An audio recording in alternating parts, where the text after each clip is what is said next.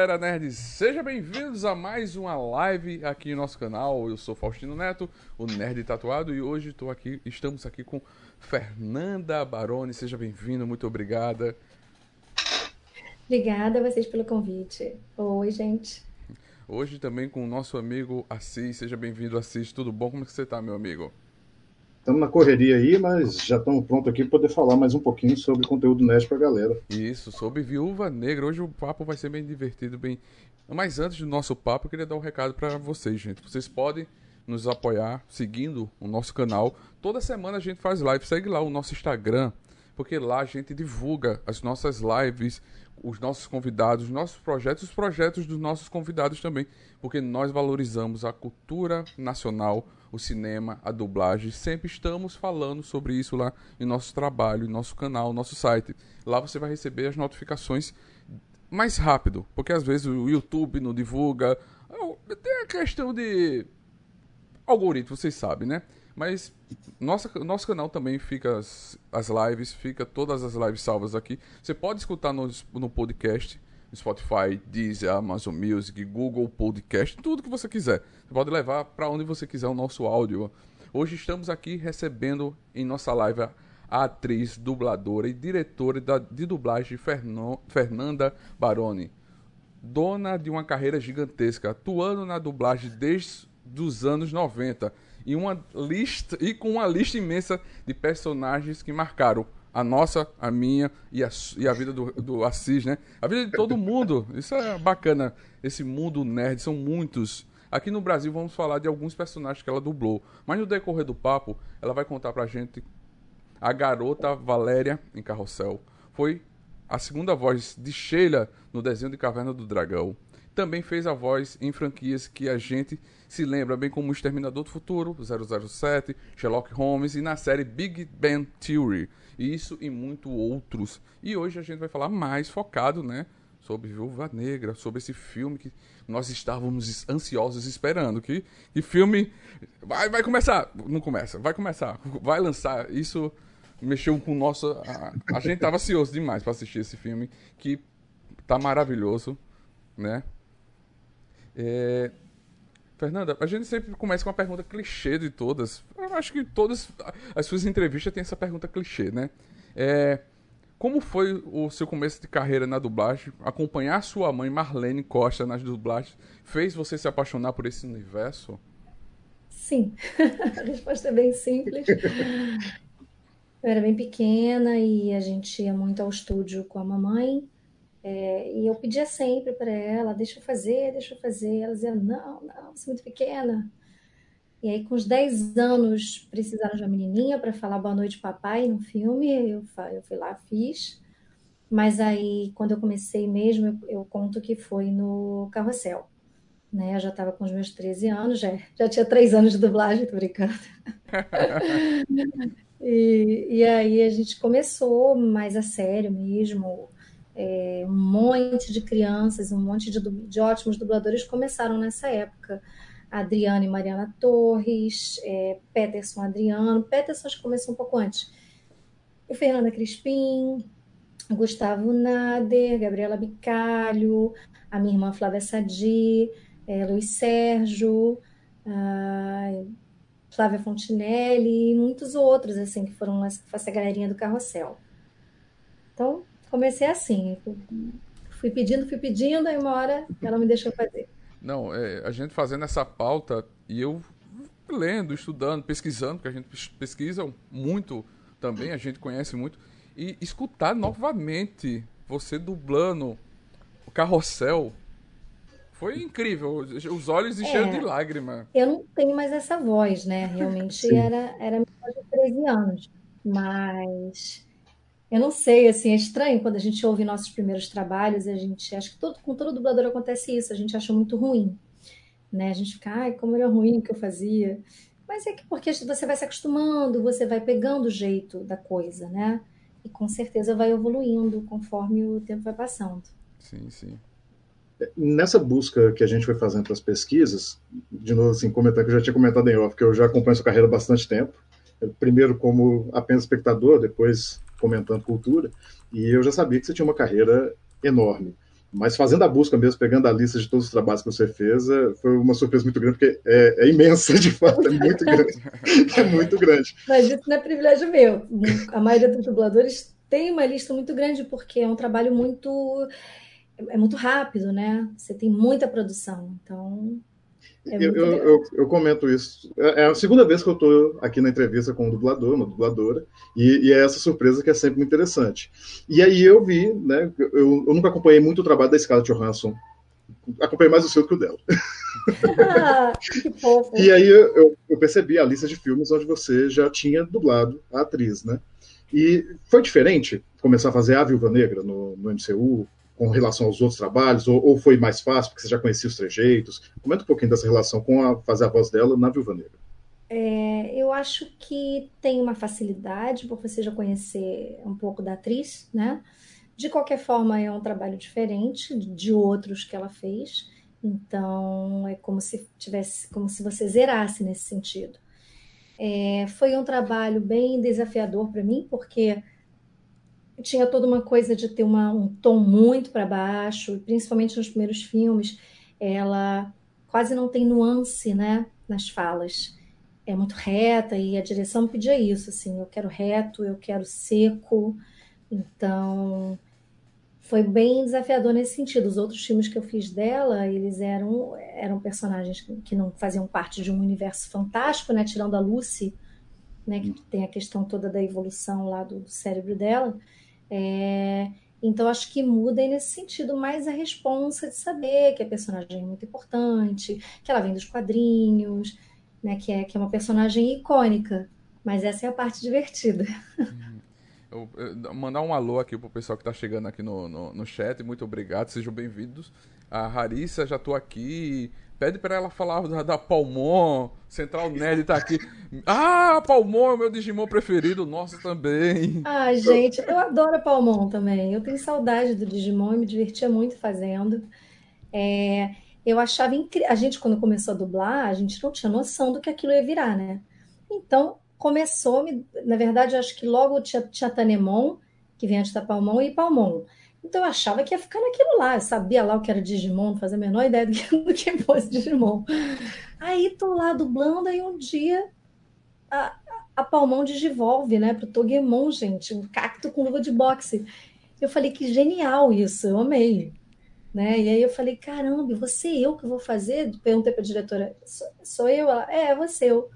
Tá, então vamos lá, né? Vamos fazer uma voz aí para esse cacto, que tinha um vozeirão, assim.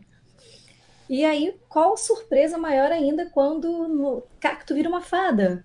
Então, assim, foi muito divertido mesmo fazer, dava para brincar bastante, assim. Eu tenho muito carinho por, por esse personagem. Imagina. Quando a gente estava montando a pauta, eu falei com o Faustino, não vamos colocar perguntas sobre Digimon, porque vai aparecer, não tem dúvida nenhuma. o pessoal vai vir no chat e vai perguntar. É. É, o pessoal tá aqui todo comentando, né? E é... parece que tem, tem um limão novo, não tem? Tem, vai ter. tem, vai ter. Eu acredito. Que aí tem uma.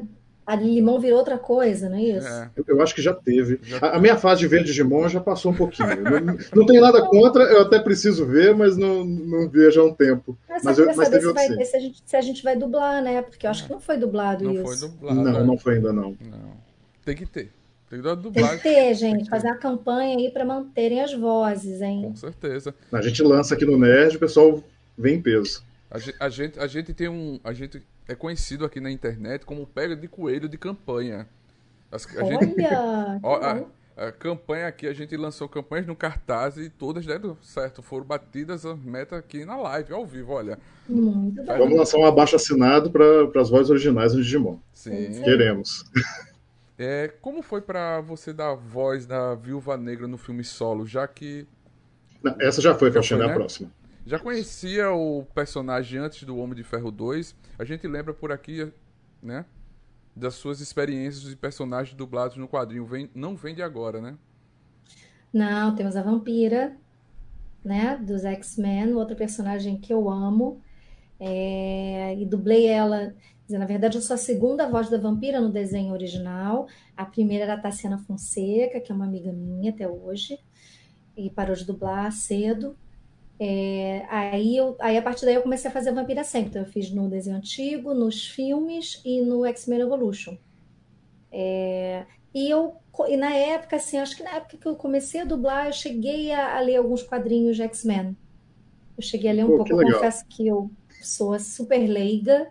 É, então, se você me perguntar da Viúva Negra, eu nunca peguei um quadrinho de, de Vingadores. É, vi assim, na internet, né? Coisas, tirinhas e imagens, mas eu não conhecia nada da personagem antes de dublar. Fui conhecer mesmo nos filmes. Posso só comentar rapidinho, Faustino? Mas, mas, é legal você falar isso, porque realmente os X-Men foram sempre muito mais populares aqui no Brasil do que os Vingadores. É, e, e em grande parte por conta dos produtos dublados que chegaram aqui na década de 90, começo de 2000. Então a gente tem que agradecer a você e a todos os outros dubladores que fizeram esse trabalho. E, de novo, você está nesse momento de popularização do universo Marvel. Que, que, chegou aqui com força no Brasil. A gente vai falar um pouquinho mais sobre isso daqui a pouco. Sim. Mas vamos por partes. É, é como eu falei em off, tem muitas regras no, no, no trabalho de vocês, né? De, de, dublagem. Alguns dubladores que a gente recebeu aqui dublou filmes, é, a série de Game of Thrones e falou que cenas, os últimos episódios, só via a boca, não via nada, tela preta e tem que imaginar aquela cena. Né? Aconteceu algo com, com Viúva Negra, assim, desse tipo, muito. Não. Não, com a Viúva não. A gente. É óbvio que o filme não está finalizado quando a gente dubla, né? E, se não me engano, a gente deve ter visto preto e branco, é, tem muita marca d'água, né? Assim, tudo para evitar pirataria, mas todas as cenas estavam lá. É que, como nem todas as cenas são dubladas, eu não vi todas as cenas, por exemplo, mas mais por causa disso mesmo. É, um filme que eu fiz que foi assim, que tinha, que eu só vi a cara da personagem, foi o Batman Dark Knight com, era com Christian Slater ainda, eu fiz a Rachel. Era Rachel? Rachel. Isso. Qual era o nome da atriz Meg Gyllenhaal? Isso. É, esse, várias cenas assim, a gente não tinha som, a gente não tinha imagem. E aí eu falava assim, meu Deus, o que está acontecendo? não tinha som assim, ambiente, né? Não tinha assim, se, se ela estava caindo de algum lugar, não tinha um barulho, não tinha, né, não tinha dimensão. É, mas não faz tempo, faz tempo que isso não acontece comigo. Ainda bem, que é melhor ver a cena, né? É. a interpretação. É, sem dar muito spoiler, que a gente também não, não, quer dar spoiler sobre o filme, a gente quer que o pessoal vá assistir o filme, que gostamos muito, mas a, a Viúva Negra sempre trouxe muito do que o pessoal chama de girl power, né? A, a força ali da, da personagem protagonista feminina forte e tal. Sem dar muito spoiler, o pessoal pode esperar bastante disso nesse filme? pelo que você, você sim, viu? Sim, sim. É, sem dar spoiler, eu posso dizer que é um filme super feminista. É, Para começar, eu vou dar um pequeno. Um, não, não é um spoiler, porque eu não vou falar da história, eu vou falar de uma coisa que não tem na história, que eu acho muito interessante, que é não ter um, um, uma coisa romântica na história. Né? Então ela não tem um par romântico, o que é incrível, porque normalmente a mulher ela tá fadada né, a ser ou ela ser a mulher de alguém, né? Ou então, se ela é a principal do filme, ela, o filme se concentra no, na história romântica dela, naquela coisa dela querer casar e querer ter filhos. Nada contra quem quer casar e ter filhos, é que eu acho que a mulher é muito mais do que isso, né? E eu acho que esse filme ele mostra bem, é muito importante. Um, os filmes de heroína são muito importantes. Eu espero que ainda existam muitos e cada vez mais. É, pra, não só para as meninas, mas para os meninos se identificarem também. Né, para que não tenha essa coisa de não, menina tem que gostar da Viúva Negra, menino tem que gostar do Homem de Ferro. Não, né, gente? Chega esse negócio de rosa e azul. Não, vamos botar as meninas de azul, os meninos de rosa, né? Vamos. Eu, eu, eu fiz, um, eu conheci um menininho ano passado que não teve a festa de aniversário dele por conta da, da pandemia, menininho pequenininho, super fã da Viúva Negra. E aí ele me mandou uma mensagem: Ah, Viúva Negra, achando que estava falando com a Viúva Negra, né? Eu, eu já tenho Homem de Ferro, já tenho Pantera Negra, agora eu vou ganhar você. E aí depois me mandaram uma foto, o pai mandou uma foto do menininho com a boneca da Viúva Negra. E eu achei maravilhoso. Eu falei, é isso, gente, né? Vamos parar com esses estereótipos, vamos deixar todo mundo livre para tudo e, e, que as heroínas inspirem meninos e meninas e que os heróis consigam inspirar meninos e meninas também. Mas já tem muito herói, né? Vamos agora, vamos agora dar mais espaço para as heroínas. Sim, isso que você falou é incrível, porque a gente precisa disso, de mais amor. Parabéns pelas suas palavras. Emociona. E o que eu falo sempre pra minha filha, que eu digo, você pode tudo. Ah, quero jogar bola. Pode jogar bola. Quer andar de skate? Tá aí a raiz. Quer andar de skate? É, tá isso. isso. Quer surfar? Vai surfar. Quer, quer, né, quer jogar futebol? Quer jogar handball? Quer... Pro menino, quer fazer dança? Vai fazer né? Então é, é, é isso. Acho que felizmente a gente está acompanhando nessas né, mudanças positivas nesse sentido, né? É. A gente não ser mais obrigado a ter a ter que seguir aquele padrão que um dia achou-se que fosse único. Sim, sim, é verdade. É, o pessoal tá vou mandar um alô, um alô aqui pro pessoal. A Raíssa colocou assistir um pouco do Digimon Tri. É, realmente o Limon teve uma outra divulgação. Chiluva mandou um coraçãozinho Ai, aqui. O vinho... Que voz, que voz que eu vou fazer agora, gente. Vai ser é. a quinta. A quinta. a Chay Melo, Fernanda Baroni, maravilhosa. É, a Larissa colocou aqui, é, também adoro a Fernanda na Velma, honra o legado de Naí Amorim. Olha. A Velma descobridor também. Isso. Ai, gente, é, um, é uma grande honra.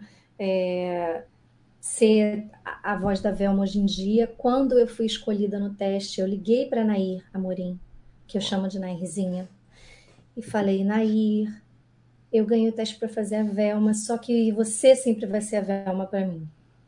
E, e aí, aproveitando que estamos falando de Scooby-Doo, não podemos deixar de mencionar a passagem é, do nosso grande, querido Orlando Drummond ontem, que eu chamo de tio e sempre chamei. Eu conheci ele muito pequeno, né? Como vocês podem imaginar. Eu, eu e a gente no Brasil tem isso, né? De chamar o, os amigos dos pais de tio. É. E muita gente eu parei de chamar de tio depois que eu cresci, mas ele não. Ele é como se fosse um tio mesmo para mim. E sempre tive muito amor por ele e pela família Drummond. É, é triste né, que ele tenha falecido e, ao mesmo tempo, eu tento me concentrar nas boas lembranças né, que nós temos dele, no legado que ele deixou. É, ele, para mim, também vai ser, vai ser, a voz do Scooby-Doo. Eu, eu era pequena quando eu vi Scooby-Doo, então eu tenho essa referência né, muito forte. É, Scooby-Doo. É, é, uma é, honra. É, todos nós, ele passou várias gerações, fez várias. É, eu acho que atravessou assim, décadas e décadas de memória no, no coração dos brasileiros. É um, um trabalho riquíssimo. E incrível, é uma outra, ele vai marcar a história do cinema, da dublagem nacional, ele marcou, né? Muito boa, né? Aí a Harissa colocou o Drummond, o Drummond é uma lenda, verdade, incrível mesmo. E era uma pessoa, gente, assim, um cara fantástico, bem-humorado, simpático, doce, gentil, generoso. Então, assim, ele realmente. Ele, a, a esposa dele, a tia, que eu chamo de tia Glorinha, também um amor de pessoa. Então, assim, é, é, é doido, porque eu não consigo ficar triste, porque eu tenho. Vem tanto amor quando eu lembro dele, que, que eu só penso assim que ele tá melhor, que ele tá num lugar melhor, né? Que ele já estava muito velhinho, assim, poxa, viveu 101 anos lúcido, olha que benção, né? Benção. Então, é, eu só consigo ficar feliz, assim, porque ele, ele só deixou coisas lindas e exemplos lindos. Sim. Então, quando, vem, quando eu penso nele, me vem, sor, me vem sorriso, me vem sorriso, não lágrimas. Verdade. Muito que bacana, bonito. muito bonito. É, você também dublou várias outras atrizes muito famosas em sua carreira. Jennifer Carney, Eva Green, Emily Blunt, entre outras. Tem algum desse trabalho que você tem mais apreço, mais especial? Olha, gente, são muitos trabalhos que eu amei fazer. Vou tentar lembrar de alguns. Eu amava dublar Jennifer Garner na série Alias, que acho que foi a série onde ela, ela realmente estourou. Eu adorava. Era antigo isso, acho que isso é de 2000, sei lá. E, e eu lembro que na época eu tinha um celular Nokia bom, né? e aí eu lembro que eu troquei de celular, e aí era um Nokia, eu amava Nokia, eu trocava sempre por Nokia. Era um Nokia que era mais incrementado, que tinha uns gráficos, né? Ele, ele era colorido. E aí um dia eu vejo que ela tá com o celular igual o meu. Aí eu falei, olha ela me imitando. É. Mas a pura verdade, a pura verdade. Eu tenho muito carinho por esse trabalho. Eu amo, amo dublar Eva Green. É, principal, assim, os filmes do Tim Burton em que eu dublei ela, eu vou lembrar dos Sombras da Noite, não sei se tem mais algum, mas eu amei. Eu amei dublar Eva Green no, no filme lá na continuação do 300, que agora eu esqueci o nome. E nos, obviamente, no 007, né? No Cassino uhum. Royale, aquele papel é maravilhoso. É... A Emily Blunt eu amei dublar no Lobisomem. É... A Rachel McAdams eu amei dublar no Sherlock Holmes. E eu digo assim, nesse filme, nesse filme, porque tem várias outras dubladoras incríveis que dublam essas atrizes uhum. também. Né? Eu divido elas é, várias outras dubladoras talentosas. Tem a minha irmã, a Priscila Morim, a Mabel, a Adriana, é, e outras que devem ter também as dubladoras de São Paulo, que são incríveis. E a gente sempre tem isso, né? Às vezes as pessoas me perguntam: Ah, você dublou Her, aquele um filme que a Scarlett Johansson faz só a voz. Aí eu falo: Putz, não dublei. Foi dublado em São Paulo. Eu não sei quem foi, mas tem atrizes em São Paulo, dubladoras, que são a voz da Scarlett em São Paulo.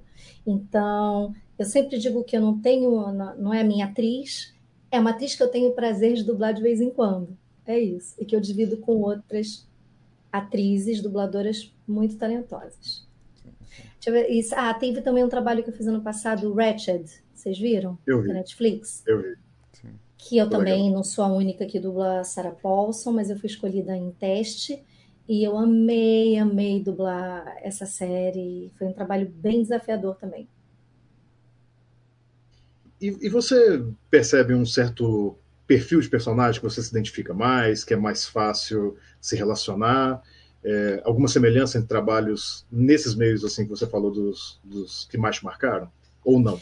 Ou não? Ou, ou cada vez é um desafio e, Olha, e, gosta de se aventurar? Eu gosto de fazer coisas diferentes. Eu fico muito feliz quando me põe para fazer coisas assim que eu não, teoricamente, não, a princípio eu não me veria ou, ou não seria o que as pessoas costumam me colocar. Eu gosto muito. É, mas tem um padrão, né? Uma coisa assim de mulheres fortes, é, ruivas. Embora na dublagem a gente só tenha a voz, mas acho que a pessoa lembra, né? Ah, ruivas, que eu vou botar Fernanda, porque lembra que é ruiva, não sei. Tem dublador, dublador careca, a gente pensa, pô, vê um personagem careca, lembra do dublador é careca. A gente tem essa besteira. Curioso né? isso. É muito doido, mas acontece. E travou, travou. Travou. Internet é, é assim, né? Como, como diria Faustão. Gente, voltamos. Eu acredito que voltamos. Quem sabe faz ao vivo. Quem sabe faz ao vivo. Hoje. E quem não sabe também. a gente vai fazendo. A gente vai tentando, né? Pessoal, voltamos. Não se preocupa, voltamos agora. Estamos ao vivo já. A gente continua aqui o tempo todo, é. não? Bater alto papo aqui sem você, meu. Ninguém, já tá aqui. ninguém ouviu a gente? Não, eu caí. Deu uma um apagão de segundos aqui na, na internet, mas voltou. Aqui tá. Eu, eu, vou puxar de onde ela falou, só porque eu gostei muito disso que você disse sobre gostar de desafios e de experimentar coisas novas, e me veio na cabeça o, o fato que você dublou a vampira, tanto no live action quanto na animação. É, você vê uma grande diferença entre dublar animação e o live action, ou não? No sentido de criação de, de voz, não, não tem diferença? No sentido de criação de voz não tem diferença, é claro que a dinâmica é diferente. É, o desenho talvez ele te permita te dar um pouco mais de liberdade, né, de criação, uh, dependendo do, do personagem, é claro, que às vezes o personagem do desenho pede uma coisa bem é, natural, né? É, no, no caso X-Men é totalmente diferente, né, gente? O desenho do filme é, é a vampira do filme, na minha cabeça, não tem nada a ver com a vampira. Concordo. Nada, nada. Até fiquei assim, quando eu, quando eu vi, quando eu dublei, eu. Ah, tá bom, né? Uma outra interpretação da personagem. Mas é uma personagem frágilzinha, né? E, e a vampira é, pelo menos, sempre me pareceu forte. Claro que ela tem as questões dela, né? Os fantasmas dela, mas ainda assim ela vai lá e, e né? E, e resolve, né? E resolve. A gente nunca teve ainda nem no cinema, live action, nem na animação, a vampira dos quadrinhos mesmo, aquela que que é a super heroína, que voa, que tem super força. Nunca chegamos nesse ponto É, no né? filme, no, fi- no, no desenho original, vocês não acham que É, no ela- original, sim, é. É, é o que eu tô pensando. eu na-. É, não, você tá correta. É porque eu já tô puxando. A minha fase é da fase do Evolution.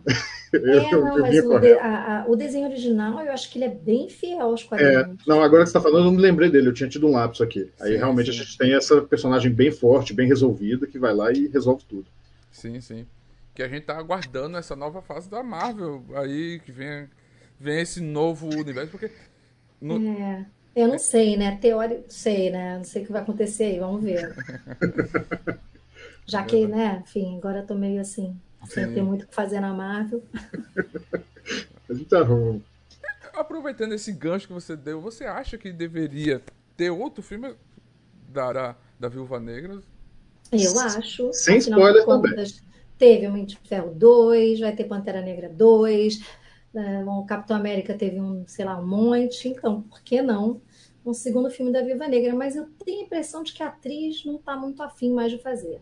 É, pode ser isso. Né? Mesmo assim, eu acho, ela já vi algumas entrevistas, ela dizendo, ah, não, foi muito importante, mas poxa, poxa, foram 10 anos, né? Acho que a personagem completou sua jornada, então, a princípio, acho que é isso. Mas vai que ela aparece uma pontinha ali, outra pontinha lá. Ah, gente, eu vou Vamos- adorar, a dubladora agradece. E a gente já lança a campanha aqui, É. porque a Marvel está fazendo animações, né? Vai Sim. começar com animações. Se Viúva Negra aparecer em uma série futura, vamos fazer campanha para Fernanda Sim, estar lá representando. tem que ser. Tem que ser. Uhum. A Marvel, a Marvel é maravilhosa e vai, vai colocar. É, É, eles mantêm, eles mantêm todas as vozes. Isso é, isso é incrível. É, você dublou a personagem Penny em The Big Bang Theory, a personagem que você mais dublou mais tempo, as 12 temporadas da série, e agora também você dubla a atriz no, na nova série da HBO Max, o The Flight Attendant, né? Isso era, eu amo dublar essa atriz e foi muito divertido e emocionante, importante dublar essa- essas duas temporadas do Big Bang. É uma série pela qual tenho um carinho enorme também. Quando acabou, eu fiquei super emocionada e agora tive a chance de fazer a atriz de novo numa série é, que é muito boa, então assistam se vocês não tiverem assistido. Ela está indicada até como atriz de comédia no Emmy agora. É, realmente o trabalho dela é muito interessante. Eu fiz de tudo para poder ficar à altura da, né, da, no caso da versão brasileira. É, e é uma delícia, né? Ela é ótima atriz. O Big Bang é uma série muito gostosa, né? Acho que Big Bang é meio que uma una- unanimidade, né? Para mim é uma- sempre foi uma delícia fazer. Sim, sim. Mu- Muito legal. Eu, eu, particularmente, eu nunca assisti muito Big Bang. Eu, eu via realmente os cortes. Os seus cortes são ótimos. Os, os cortes de dublagem. Mas eu sempre fui o cara da turma aqui que é preso nos quadrinhos. Então eu vou voltar para Viúva Negra e perguntar um pouquinho uma coisa que, para mim, eu estou muito curioso para saber. Não sobre esse filme, mas sobre o anterior. é, a, a cena da morte da viúva no Ultimato foi muito marcante para os fãs. E é, para os fãs, eu digo eu mesmo. Eu estava no cinema me debulhando em lágrimas, chorando até não querer mais. É, como é que foi para você dublar essa cena tão emocionante, tão marcante assim? Se, se te afetou de alguma forma? Conta pra gente a experiência de dublar essa Ah, cena. gente, eu fiquei muito triste, né? Como vocês podem imaginar, muito triste. Primeiro, porque eu gosto do personagem. Segundo, porque eu perdi o trabalho. Eu fiquei assim, fiquei chocada, nunca imaginei que eles fossem matar personagens tão importantes, né? E fiquei emocionada quando eu dublei a cena. Eu chorei, foi, foi bem marcante para mim também. É, é uma coisa interessante pra gente aqui, porque quando, quando a gente faz a cobertura, né? Acabou que quando eu fui ver o filme, eu, eu já tinha pegado spoiler de todo mundo. E eu fui pro cinema e falei assim: eu não vou chorar. Eu já sei. Já, o que eu tinha pra sofrer, eu já sofri. Na que entrou a cena, e aí acabou. Estava eu sentado formando uma poça de lágrimas. Assim, bastante, é, é, é bastante ecológico, né? Que dá para lavar o, o cinema depois com as lágrimas dos fãs. a gente pode chegar lá só esfregar. Não, e, e, no- e na sala que, que, que eu assisti, todo mundo tava pedindo que fosse o, o, o Gavião. Vai o Gavião, viúva não! Todo mundo que. É assim, que na verdade o Gavião não tem nada contra ele, mas assim, ele é apagadinho, né? É, Assim, lá, sumiu, foi pro interior, cuidar da fazenda. E, poxa, a viúva estava lá nativa, lutando, né? Lutando, é verdade. Mas. Escolha, escolhas do roteiro, né? É. O que, que a gente É. pode fazer? É, podemos dizer que ao longo da última década a Viúva Negra se tornou um símbolo, um modelo para as crianças e meninas em particular, como, como é ter sua voz parte desse momento da ascensão da heroína no meio nerd. Ah, gente, é uma honra. Eu, eu me sinto honrada, privilegiada, sortuda, feliz. É, tenho realmente um carinho enorme por essa personagem, assim, tanto que realmente sofri, né, da situação lá do filme anterior. É, e acho é aquilo que eu falei antes também, acho que é muito importante, né, essas heroínas e, e se a gente for reparar do, do primeiro filme para esse último e até para o último filme dos Vingadores, a, a personagem no começo tinha meio, era meio que sexualizada, né? É, e ela foi perdendo esse lado, ganhando em humanidade, ganhando em, em profundidade como personagem.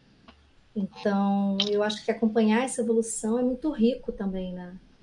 É, e que as meninas hoje tenham a oportunidade de se identificar com essas heroínas. A, a minha irmã, que é dubladora também, a Flávia Sadia, ela faz a Mulher Maravilha. Então, também acho, nossa, uma personagem incrível, um filme que eu sempre assisto.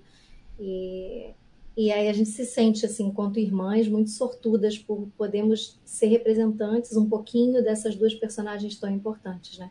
A Viúva Negra e a Mulher Maravilha. E duas personagens importantíssimas para a cultura nerd, cultura também do feminismo. A, tudo isso faz mostra pra gente, né? E, e ainda bem que o, o, próprio cinema Hollywood mudou a cabeça, deixaram, como você falou, deixou de sexualizar as personagens. A gente viu pelo mesmo filme do corte do Zack Snyder do, do, do, do da Liga da Justiça que mudou totalmente o filme. Era uma cena totalmente diferente, é, closes mostrando outras coisas que não importa nada no contexto do filme. E hoje a gente vê que a personagem é mais importante. E isso é importante. Esse, essa mudança, esse olhar também. Que a gente também tá, é, faz parte disso que a gente começou a falar. A gente começou a, eles começaram a nos escutar. Né? Uhum. E é uma coisa que a gente não reparava muito, né? Há alguns anos, assim. É talvez as pessoas não reparassem na quantidade de personagens femininas num filme. Eu sempre reparei isso, porque como eu sou dubladora, para mim sempre foi muito nítido que sempre teve muito mais trabalho para os dubladores do que para as dubladoras.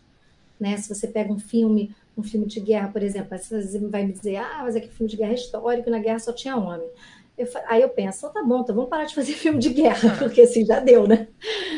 Mas é um filme desse, você tem 20 personagens masculinos e dois personagens femininos. Né? Então é, é a hora de, de ter mais mulheres em todos os lugares. Né? Sim, sim. Eu fiquei pensando nos termos da narrativa, que você tinha falado sobre ter dublado a Electra também. Que... Ah, é, tem Electra. É, você chegou a comentar, você falou alguma coisa como assim.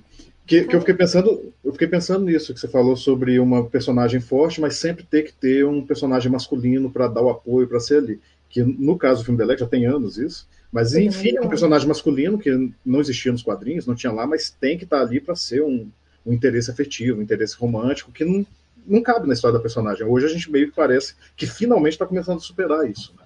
É, e no, no caso da Electra, meio que a história passa a girar em torno disso, né? Quer dizer, na verdade, não, eu tô, tô falando errado. No filme da Electra, se a gente for pensar bem, eu acho que, que tem o filme do Demolidor, do, do, né? Isso. Que foi o filme onde ela, ela apareceu como Electra. E que aí tem, né, toda essa questão, o romance entre eles. Inclusive, eles foram casados, né? A Jennifer Garner e o Ben Affleck. Uhum. E depois, no filme da Electra, se não me engano, não tem. Só que é, é um filme que eu considero ruim. O filme da Electra eu acho ruim. O, o roteiro é ruim. tudo, tudo eu dublando assim, é, tá, tá bom, vamos lá, mas vamos lá. Achei meio mal feito. Mas, bem ou mal, um filme de heroína, né? Era um começo. Era o começo. Sim, sim. É, é, é o começo de tudo, né? A gente. Quando a gente viu os primeiros Homem-Aranhas, a gente não gostou, mas hoje a gente ama os filmes do Tobey Maguire. Ah, eu dublei não lembro qual foi o filme, eu dublei a Gwen, Gwen Stacy, é isso? Isso. Foi Eu no, na segunda série, né? No- No- ah, mas Quando- É, já são tantos. Acho que quando era o Tobey Maguire ainda, que eu não sei É. se é a segunda ou a primeira série. é, já são tantos filmes do Homem-Aranha que eu já me perdi. já, já tem tantos. que o, o, o Tobey Maguire foi a primeira série. Aí depois teve o Amazing com. Esqueci o nome Andrew dele. Garfield. Andy Garfield. Isso. É bacana. Não, é, eu entrei na primeira série. Na primeira, né? Muito bom. Vou pegar aqui uma pergunta do chat. É, é muito trabalhoso dublar novela mexicana devido ao excesso de dramas de tra- das tramas?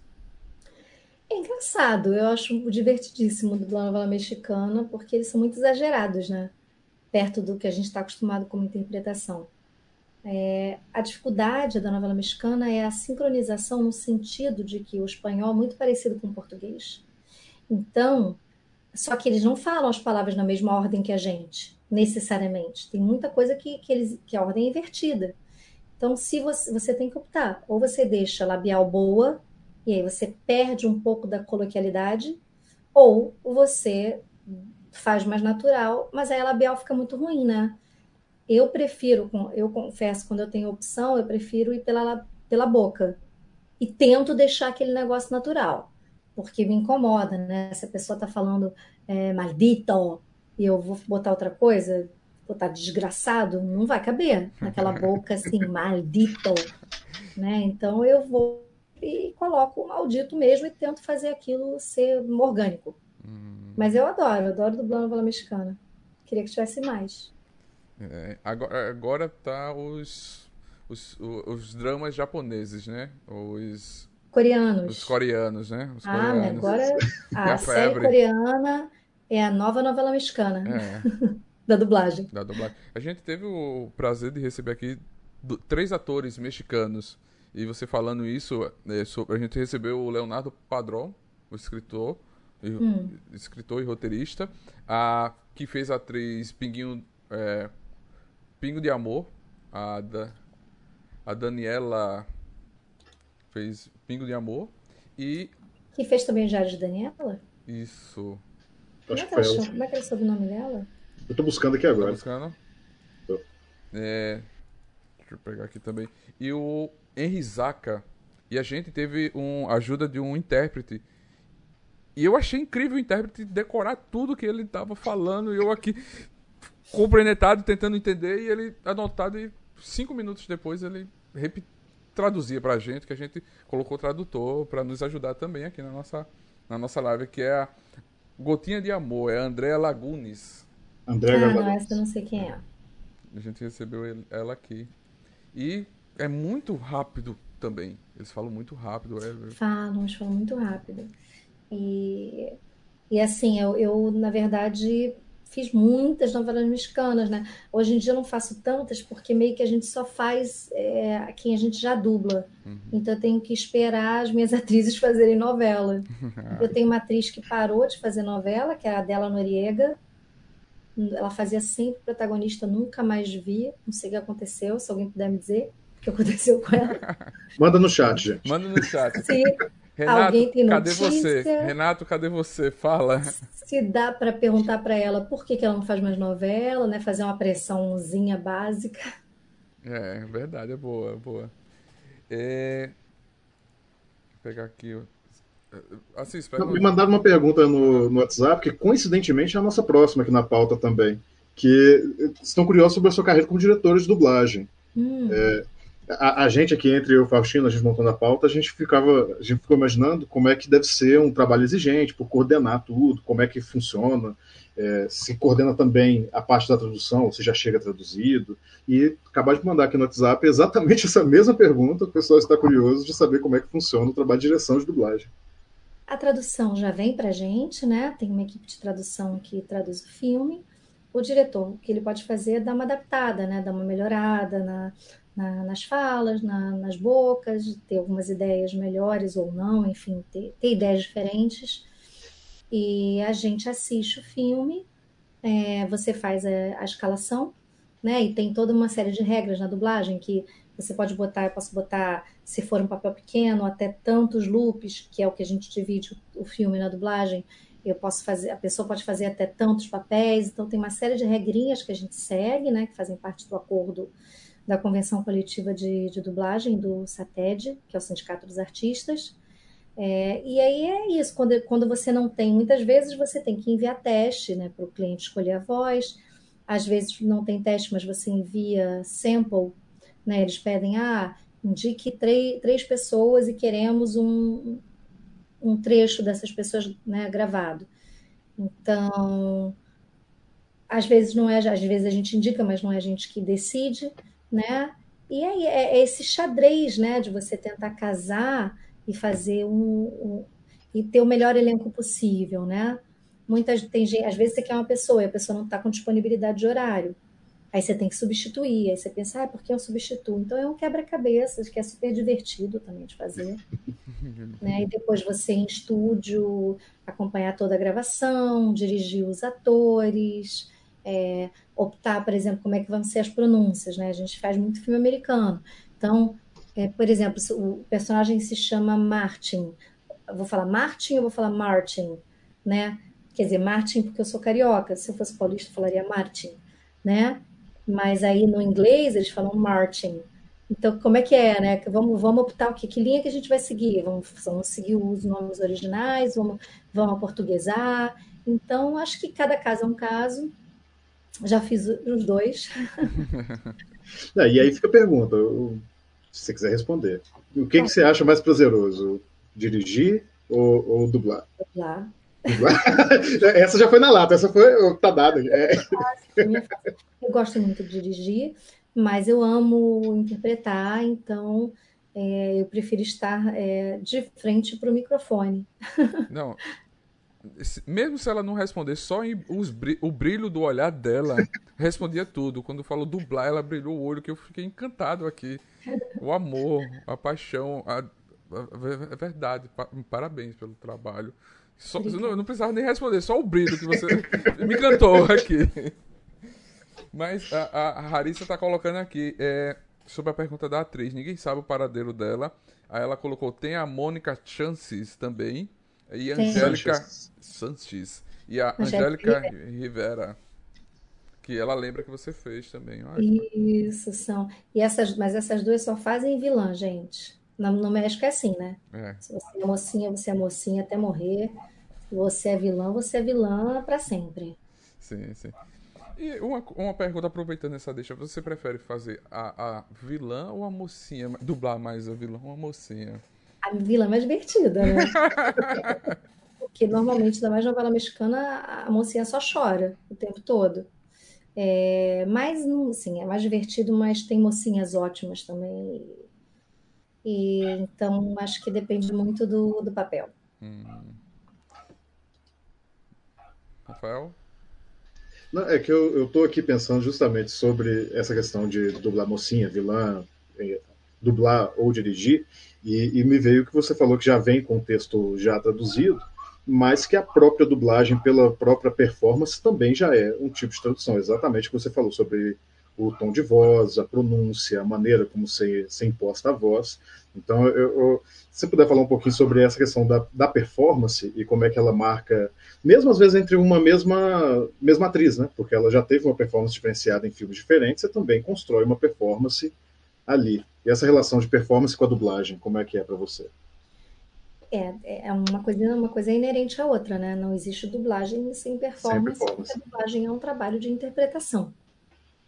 Muita gente esquece é. disso, né? Muita gente acha que é só chegar ali e falar. É, as pessoas falam, ah, ah, eu tenho uma voz bonita, deixa eu fazer um teste lá. Aí eu falo, então, ser ator, ser atriz, ah, mas precisa? Não precisa. Né? Não tem como, gente, é muito difícil. As pessoas. Tem gente que não imagina como é difícil. É, uma vez eu dirigi um ator que não, não tinha o hábito de dublar, e aí não sei o que, que a gente estava conversando, ele falou, ué, mas precisa ser ator para ser dublador? Eu falei, você está achando fácil? a pessoa estava tava com dificuldade. Eu falei, você está achando fácil? Porque você, que é bom ator, tá, tá com dificuldade, você imagina, né? Imagina os outros. Então, é isso que eu, você, se para quem se interessa em dublagem e tem vontade de seguir essa carreira, primeiro passo é se formar como ator e fazer teatro, ler muito texto, aprender a interpretar, praticar isso. E aí sim procurar um curso de dublagem, e aí praticar, porque são maneiras diferentes de se interpretar. Eu não posso interpretar no set de um filme da mesma maneira que eu dublo. Eu também não posso fazer uma peça de teatro da mesma maneira que eu faço cinema. Então, são veículos diferentes e a performance é, ela tem que ser adaptada para cada veículo. Acho que essa é a principal questão relacionada à performance com a dublagem.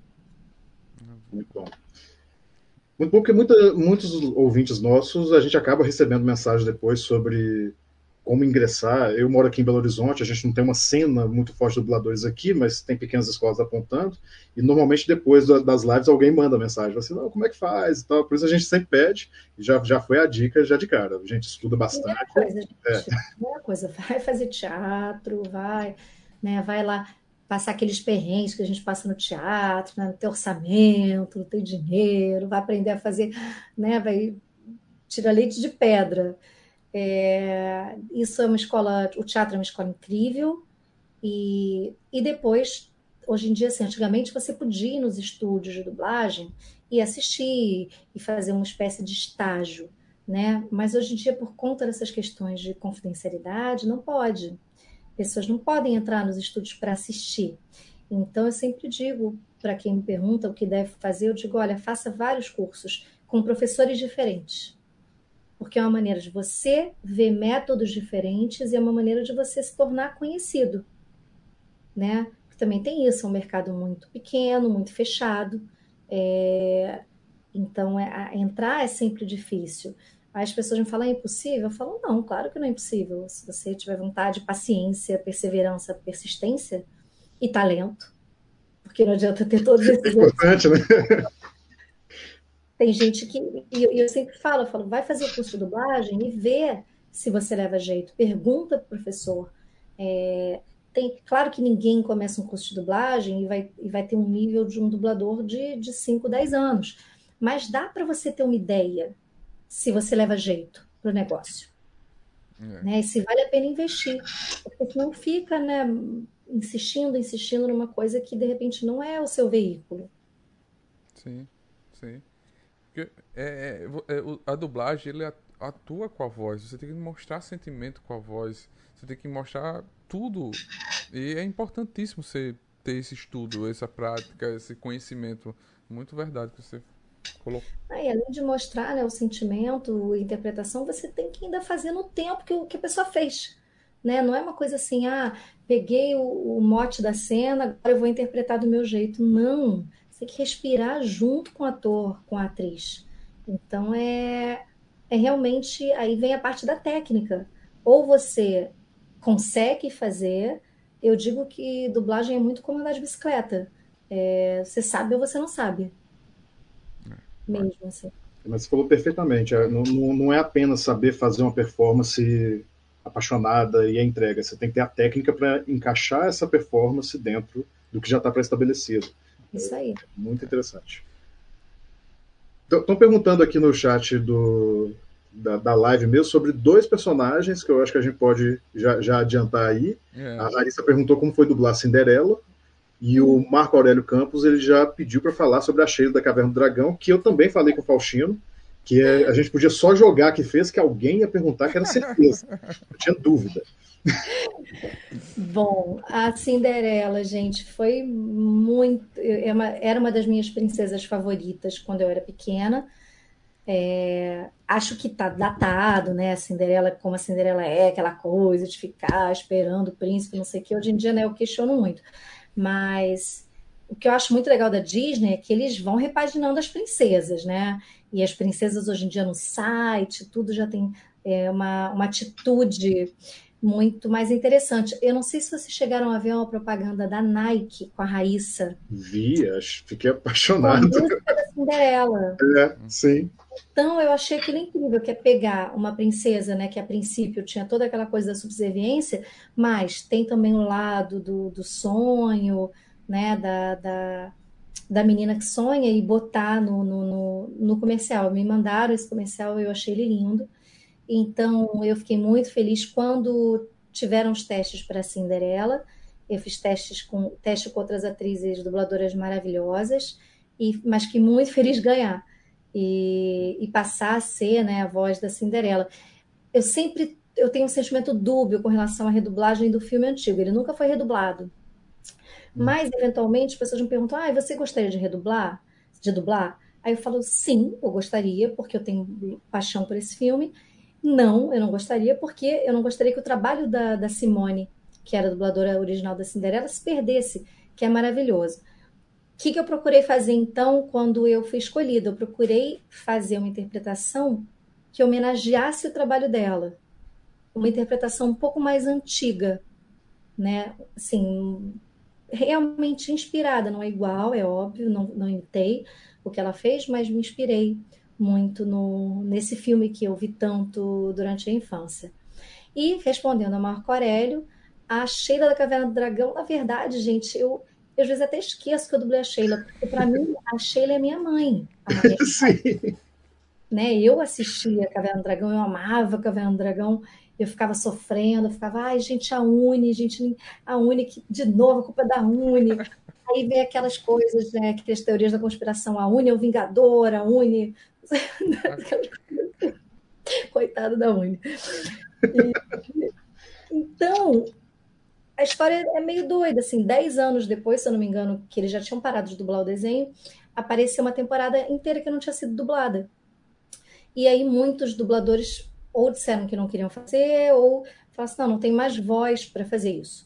Então, tivemos testes, e aí eu ganhei o teste para fazer a Sheila, e acho que eu ganhei o teste porque minha voz lembra a voz da minha mãe. Né? Quer dizer, é isso? Minha voz, é, minha voz lembra a voz da minha mãe. Já ganhei outros testes, inclusive, não acho que, enfim, a, a Xirra, eu faço a felina na Xirra. Não Sim. acho que eu tenha ganhado porque a minha voz lembra da minha mãe, porque os desenhos são muito diferentes, né? O Xirra que a gente fez agora da DreamWorks e o Xirra super antigo. Mas fiquei feliz de ganhar também, porque são formas de homenagear sim, sim. a minha mãe, que é, obviamente, a minha maior referência na, na dublagem. E eu já, eu já quis me fantasiar de Sheila. Eu adoro me fantasiar de personagens que eu dublo em festa fantasia. Eu já me fantasiei de vampira, eu arrumei uma roupa igual. Igual a do desenho o 1. Encontrei essas fotos. Olha. Não, estão espalhadas pela internet algumas fotos, o pessoal que fotografou. Eu sei, foto, foto com máquina analógica, tá, gente? Não tinha máquina digital naquela época, não. Foto de filme, com que a gente, né, que você girava assim, passava o negócio, Sim. era bem legal. O pessoal não deve nem conhecer. É, esse pessoal novo nunca passou o perrengue de rezar que o, o, o filme conseguisse revelar. Porque... Se bobear, tem um pessoal é. mais novo que não lembra nem da máquina digital mesmo, é só o celular. Só já tá celular. tá tudo ali. É.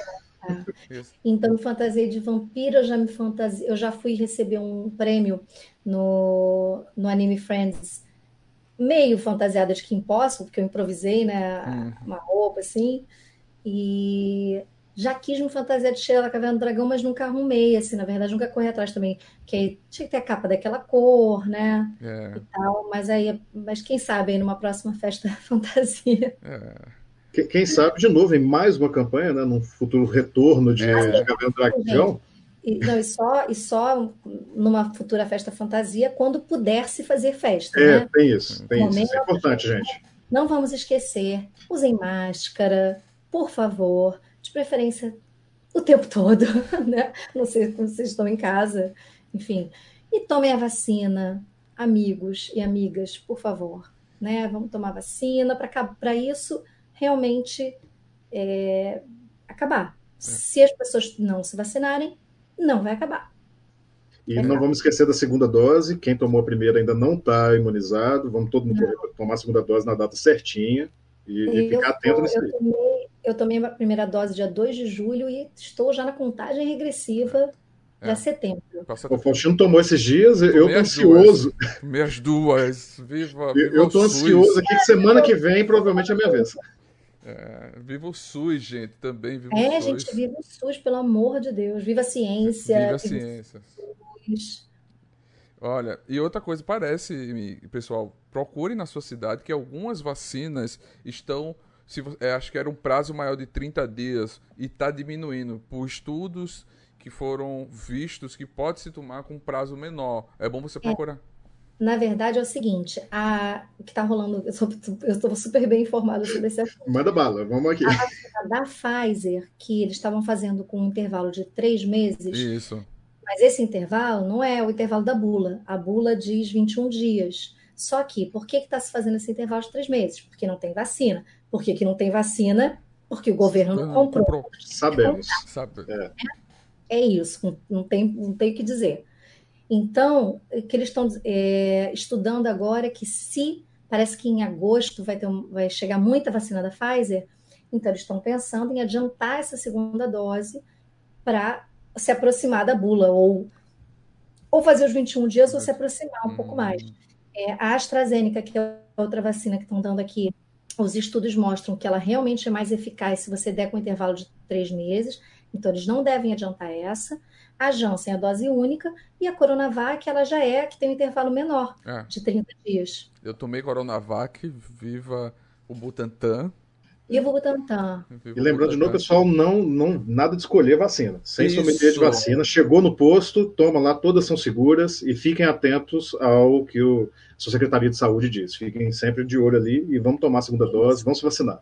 Não vamos ficar escolhendo vacina, não. Gente, o importante agora é todo mundo se vacinar e todas as vacinas foram aprovadas pela Anvisa e todas são boas. E, e é isso. Quando tiver mais 70% da população vacinada, a circulação do vírus vai diminuir. E vacina não é para evitar você de pegar o vírus. Vacina é para você não morrer. Isso. Para você não ter uma forma grave. E outra coisa, gente, eu trabalho na Secretaria de Saúde daqui da minha cidade. Eu cuido do boletim epidemiológico daqui da cidade, sou analista. Vejo os casos diminuir os casos diminuíram, mas tenham cuidado. Não é para aglomerar, não. Ah, diminuiu, eu vou fazer festa, festa clandestina, vou ver a família. Não, gente, não façam isso, pelo amor de Deus. A gente precisa vacinar o maior número de pessoas. É isso que a gente precisa. É, é isso que as pessoas não entendem, que se a gente não vacinar muito, se todo mundo não se vacinar, não vai adiantar nada você ter a sua vacina, porque se o coleguinha não se vacinou, é, o vírus vai continuar circulando. É. Então, amigos negacionistas, por favor, ajudem a gente a comer vacina. É importante para vocês poderem voltar a fazer as coisas que vocês gostam de fazer. É. Né? E a vacina, como a gente sempre fala, toda live a gente fala aqui, vacina salva vidas. Vai se criar um calendário que todo ano a gente vai ter que se vacinar, porque é preciso. Vai ser igual a HN1, igual a todas as campanhas de vacina que o Brasil, fique bem claro que o Brasil é um dos melhores de vacinação, o SUS. Esse SUS que está salvando vidas é o mais conhecido do mundo por vacinação, por campanhas de vacinação. O Butantan, a Fiocruz, é os nomes gigantes. São as coisas das quais a gente tem que ter orgulho nesse país. Sim. É verdade. Vamos lá, pessoal, não custa nada para a gente voltar finalmente a ter os nossos eventos, poder encontrar, a Fernanda poder se fantasiar, eu e é... o Faustino, a gente, a gente dá um pulo lá e cá que estamos aguardando já tem muito tempo, né, Faustino? Segurando aqui. Eu vou, vacina, vou fazer uma promessa aqui: se todo mundo toma vacina, eu vou arrumar a fantasia da Sheila da Caverna do Brasil. Aí, ó, aí, já, aí tem, já temos aí um objetivo. Aí eu faço cosplay, né, que é um cosplay perfeito, que é a fantasia e a voz. Olha, perfeito. perfeito. então Gente, tá prometido. Tá aí. prometido. Gente, estamos chegando no final. Vamos fazer a última ah. pergunta. Ah. É, a gente sempre faz para os nossos convidados duas perguntas finais. Uma, uma delas é para você indicar aos nossos ouvintes que vão ver a live, vai ficar gravado aqui, um livro, uma série e um filme. Tá, vamos lá a um livro, vou indicar o que eu estou lendo no momento, que é 21 lições para o século XXI, uh, do Yuval Harari, Harari é. que é muito legal, assim, muito interessante e, e, faz a gente pensar muito. E é um cara de ciência, gente, né? Vamos lá, um cara, né, um pesquisador, enfim. É, vamos dar espaço para isso é, um filme, deixa eu pensar, da Viva Negra. Veja a Viva Negra. Esse já estava dado. Então, gente. Tem é, crítica no site já, corre lá. Vamos ver o filme da Viva Negra, vamos prestigiar, vamos ver uma, duas, três, quatro vezes, né? Que aí, quem sabe, ela não se anime e faz o dois. tiver um público muito grande, né? É, bom, o filme da Viva Negra, se tivesse algum outro filme. Eu tô sem ao cinema um tempão, né? E eu confesso que eu não sou muito do streaming, porque acho que eu trabalho com isso o tempo inteiro. Então chega o final de semana, eu tô meio cansada de tela. É, né? Entendemos. É.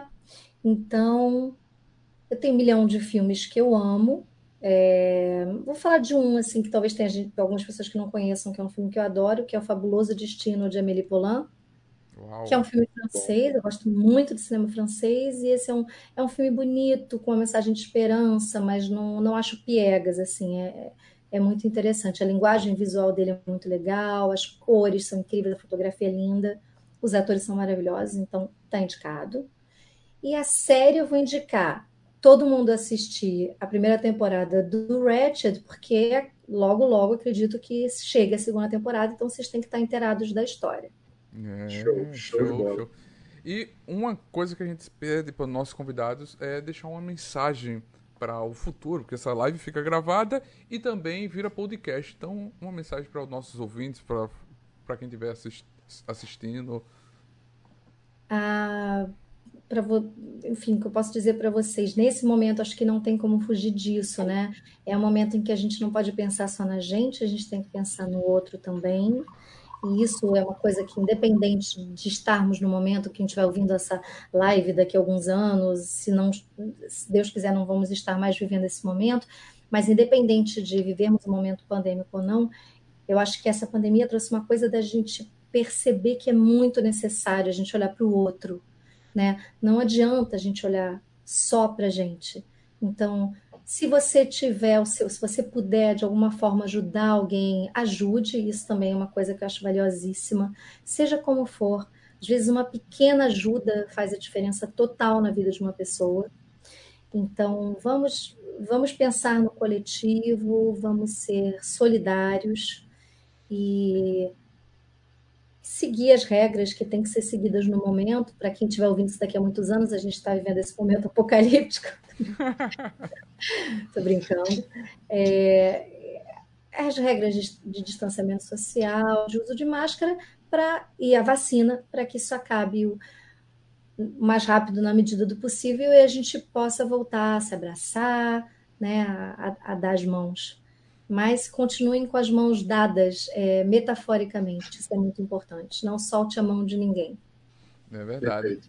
Gente, eu quero agradecer a Fernanda, muito obrigado, foi incrível conversar com você. Esse momento da nossa live foi marcante. Você marca a história do nosso hum. canal por estar trazendo essa, esse amor, essa dedicação do seu trabalho de dublagem, de direção, a sua vida. Muito obrigado por estar com a gente aqui hoje. Obrigada a vocês pelo convite, obrigada a todo mundo aí que participou e que curte meu trabalho. E com certeza é muito melhor fazer ele sabendo que tem gente que aprecia. Não dá para agradar todo mundo, mas a gente fica feliz quando a gente agrada, não dá para negar. é verdade. Gente, muito obrigado, Rafael. Muito obrigado você que nos assistiu aqui até esse momento. A nossa live vai ficar gravada aqui, você vai assistir qualquer momento que você quiser. Você pode escutar segunda-feira, a partir de segunda-feira vai estar no Spotify, Apple, Amazon, toda qualquer mídia de áudio, podcast, você vai nos escutar. Muito obrigado. Assista filme dublado. Vamos valorizar a dublagem nacional. Eles são maravilhosos, são é um profissionalismo, é a melhor dublagem Vou dizer. É uma das melhores dublagens do mundo, né? É feita com coração, com amor, com dedicação, com ótimos profissionais. Assista filmes nacionais, usem máscara. Se for precisar sair, álcool gel e máscara. E tomem vacina, que vacina salva vidas. Gente, vivos, vivos pra gente ir para uma CCXP, assistir uma palestra dela, trazer ela aqui para Arapiraca, para Maceió, para fazer um evento nerd falando pessoalmente, conversando é pessoalmente, gente, no cinema. Gente, muito obrigado. Que a força esteja com vocês. A gente termina aqui essa live. Tchau, tchau. Até, pessoal.